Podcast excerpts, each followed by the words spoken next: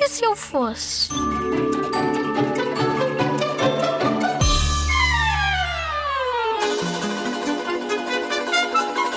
Gostava de ser uma flor, porque está sempre num vaso, pode ver tudo o que se passa na casa e é sempre regada todos os dias e é muito bonita e cheirosa.